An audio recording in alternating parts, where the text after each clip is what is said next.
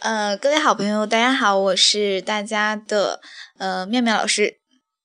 大家好，我是布鲁老师。今天我们请来一位特别的嘉宾啊。哦，这个嘉宾呢，就是我们巅峰建筑学社的呃室内设计的这个老师，然后柚木老师。嗯，他呢本身是西安的美术学院毕业的，然后现在呢在我们哈尔滨的好几所大学，然后教一些呃室内设计啊，然后风景园林呐，还有三 D Max 这方面的一些课程。然后呢，今天呢我也是非常非常的高兴，请到请到了他，来打个招呼吧，先。嗯，大家好，大家好，大家好。嗯，那个昨天也是就是去那个哈师大嘛，然后。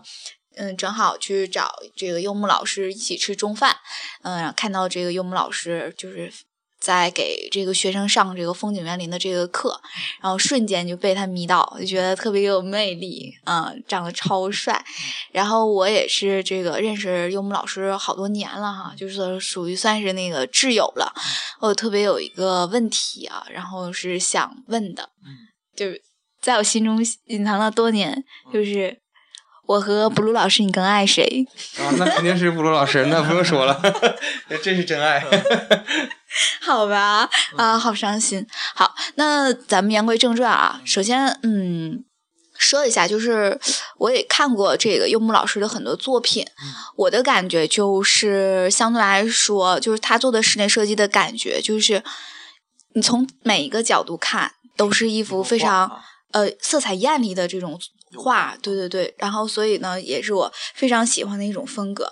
那么，嗯，就是你觉得，呃，在室内设计上啊，就是做了这么多年的这个实践，你觉得你对设计设室内设计有什么理解吗？咱们三个也是探讨，我们也可以说说我们的想法，对吧？毕竟我们两个不是专业，我们是学建筑学的，而这个柚木老师这完全就是在室内设计领域摸爬滚打多年的这种啊。这个老教授的感觉哈，是吧？这个题范围有点大，你可以稍微缩小点儿。呃，家庭吧。啊，家庭。咱们就说这个给居家居家设计吧，因为咱们也是刚做完一个小项目，对吧？嗯。呃，其实居家设计来说，呃，最主要就是人居生活嘛，就是进来以后，呃，人的行为轨迹，从玄关啊到客厅、厨房、卧室。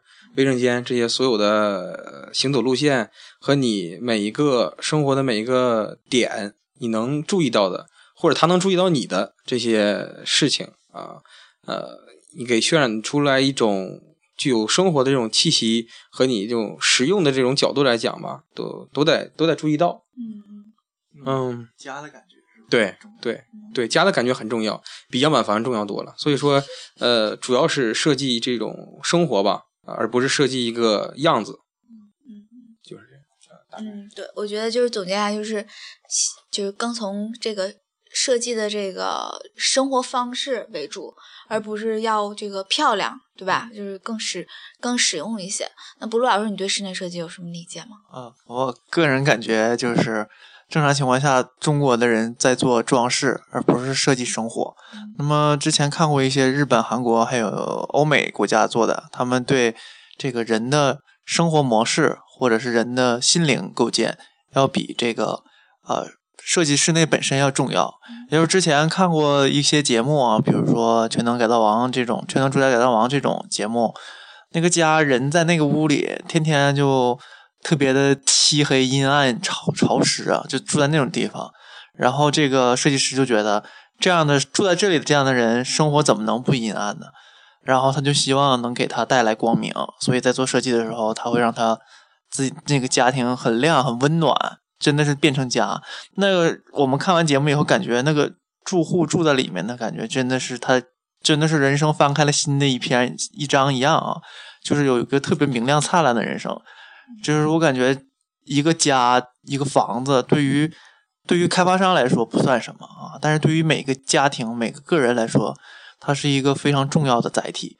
就是我可能花一辈子只买一套房子，那我可能在这里生活一辈子，那这一辈子都生活在一个阴暗的角落或者是潮湿的房间，是不是？他这辈子就注定就特别的悲哀啊？对，其实那个。呃，很多时候啊，大家在装修的时候都是考虑那个什么风格啊、线角啊这些东西。呃，其实这个东西都是次要中的次要，主要是这个，比如自然的光线啊，呃，空气啊，这些这些更重要啊。相比来说，呃，这些才能真正带给我们生活的质量，而不是简单的一些就是成品的一些东西往里去堆叠。嗯，这样。那我之前看看过很多作品，第一眼感觉特别的漂亮，但是你真的住在里面时间长了，那感觉又不一样了。就是你有没有身边遇到过这种情况？嗯，我觉得有很多时候就是你要弄清楚你住的这个方式的不同，比如说你住的到底是一个旅馆啊，还是住的是一个家。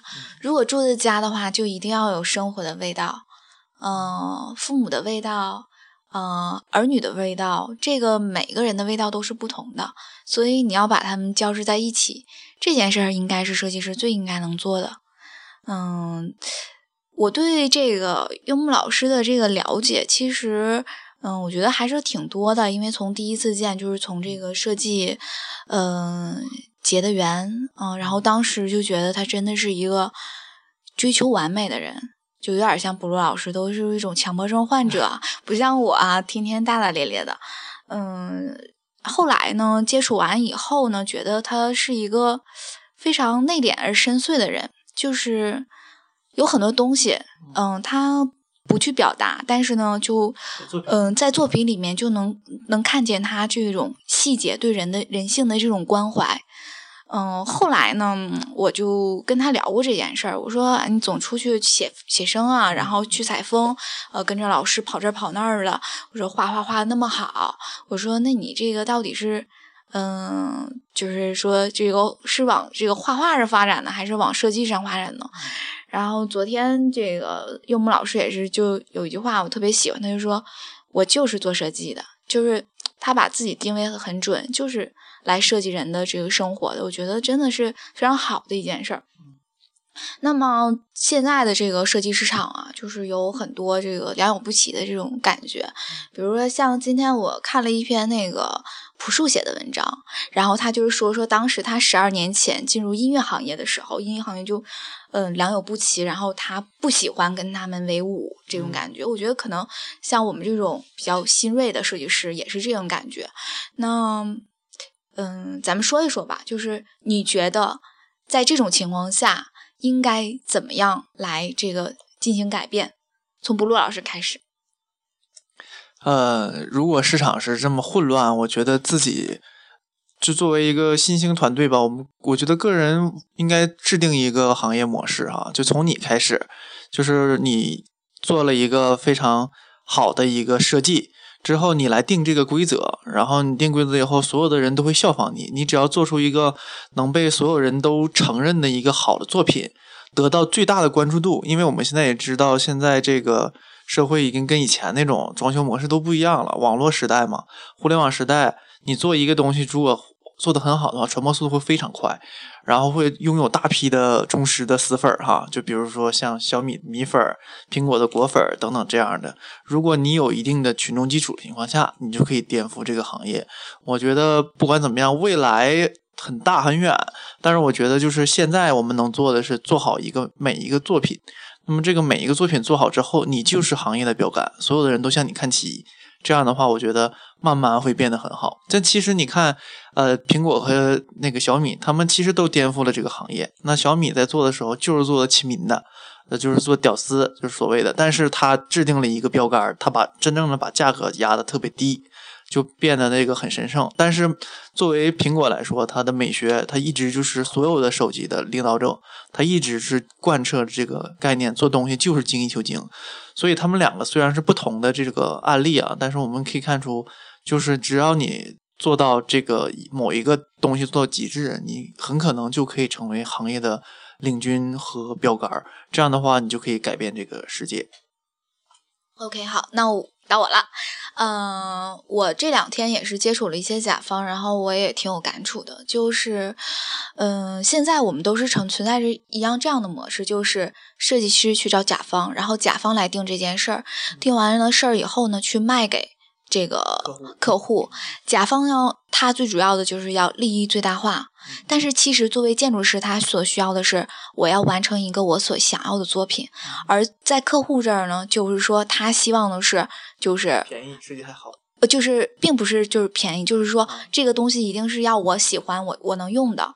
所以我觉得是不是可以创造这样的一种模式，就是就直接让建筑师和自己的这个业主来对话，而把这个甲方跳过去。啊，就是会出现个问题，对，会出现问题。但是我想那样的话，可能精品就出现了，嗯，就不会是把这个利益放在最主要的一个问题上，而是真的是从人的生活来出发，真的是建筑师在做完的时候，你看到了你所做的这个建筑给别人带来的这个呃生活的幸福感，而你自己也感到自己的成就感和幸福感而生的。我觉得是一个美好的幻想。他不，这有一个我感觉特别有意思，就是假如说甲方就就是说我要买那个装修房，这个人完全委托给你，然后不提任何意见，就是我们在我们在之前做设计之前先采访他，然后把他所有提的意见全部吸纳好，然后你有这个能力控制这个这个设计，最后盖出来，在盖的过程中，甲方没有给你任何的干扰，最后只出成品的时候，你去看就好了。如果是像节目那样。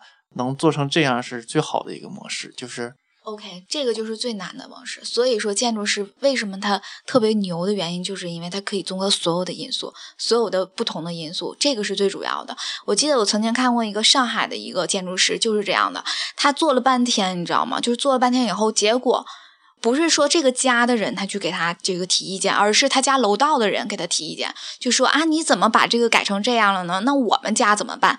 然后他为了就是在讨好就是剩下的那些人，他在他的自己家的这个墙上做了好多的这个就是小灯，然后晚上上就是回家的时候，这个楼梯间就变亮了。所以我觉得这才叫牛的是建筑师，而不是说。人家给你提一个愿望，你就按照人家做吧，而中间这些都忽略，我觉得那个根本就不是一个建筑师最牛的一个本领。OK，那好，到桑老师了。那么其实那个这个做设计啊，我觉得非常有意思的一点就是，你能考虑到所有所有人的想法，所有跟他有关的事情的想法，那么这点是很重要，就相当于你创造了一种新的模式，那这个是呃别的行业很难做到的。嗯，比如说一些呃产品啊，或者说服装或者什么也好，那么做像住宅或者说呃建筑也好，呃室内设计也好，呃园林也好，它都是这样。你设计一种人的生活轨迹，这个时候你综合出所有的人的想法啊，为了所有的人的利益最大化。那么作为对做从事设计行业的呢，有学生也好，还是从业者也好，呃有一句话送给大家，就是嗯建议大家转行。那么，如果不转行的呢？呃，希望大家用心设计，热爱设计，并坚持设计。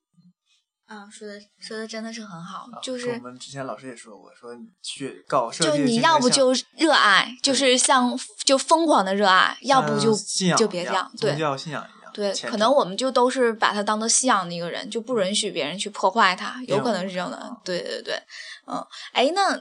有一个好玩的问题吧，就现在这个问题有点沉重，就是我也知道这个柚木老师去了好多地方啊，什么西藏啊，然后西南那边，然后也都是基本上就是写生和采风。嗯，对这个这种写生和采风，其实我们两个从来都没有尝试过，因为比较懒嘛，就拍拍照片就完了。然后你觉得，嗯，这样的这样的对学习有没有帮助呢？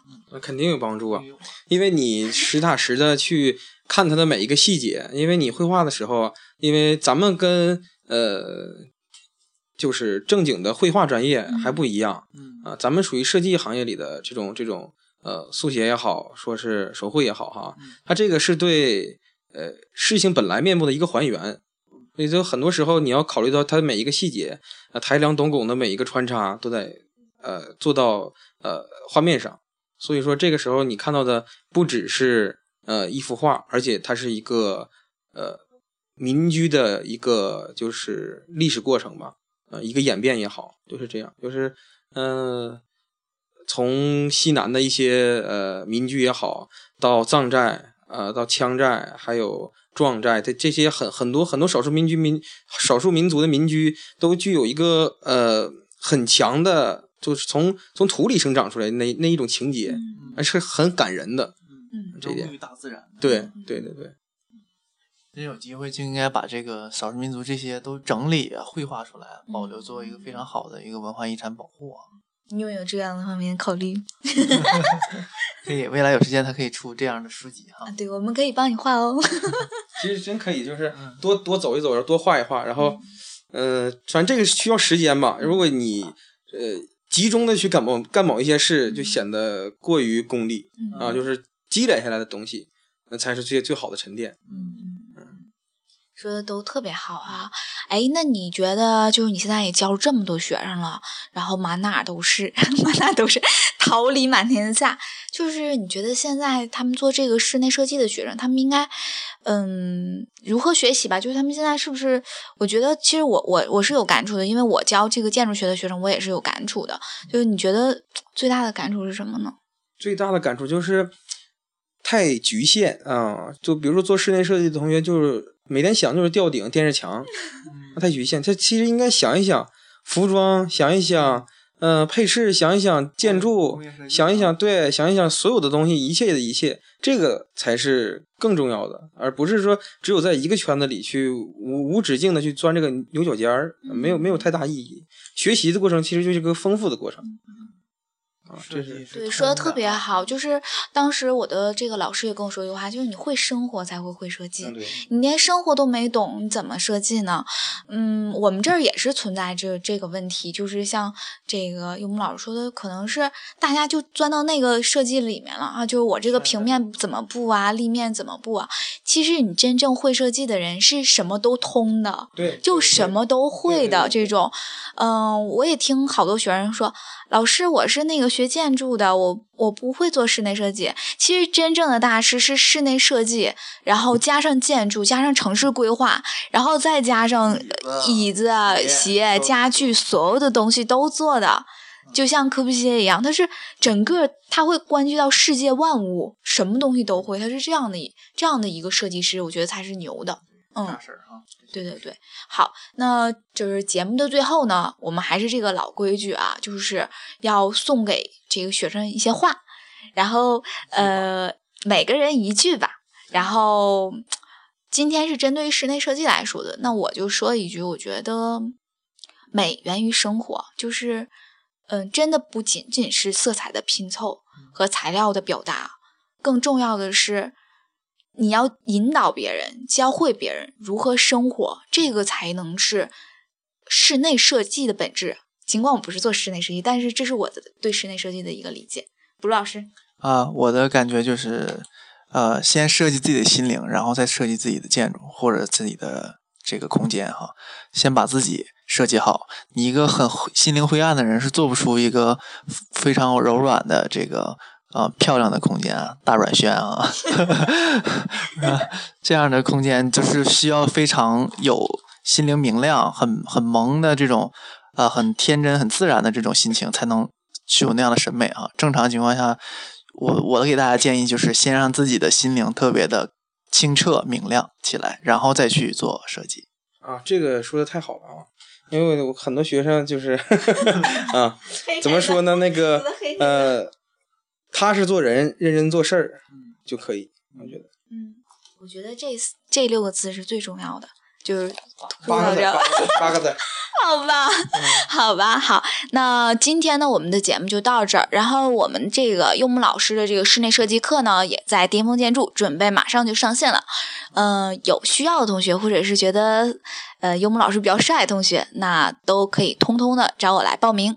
嗯、好，那今天的节目就到这里面，谢谢大家。拜拜。拜拜。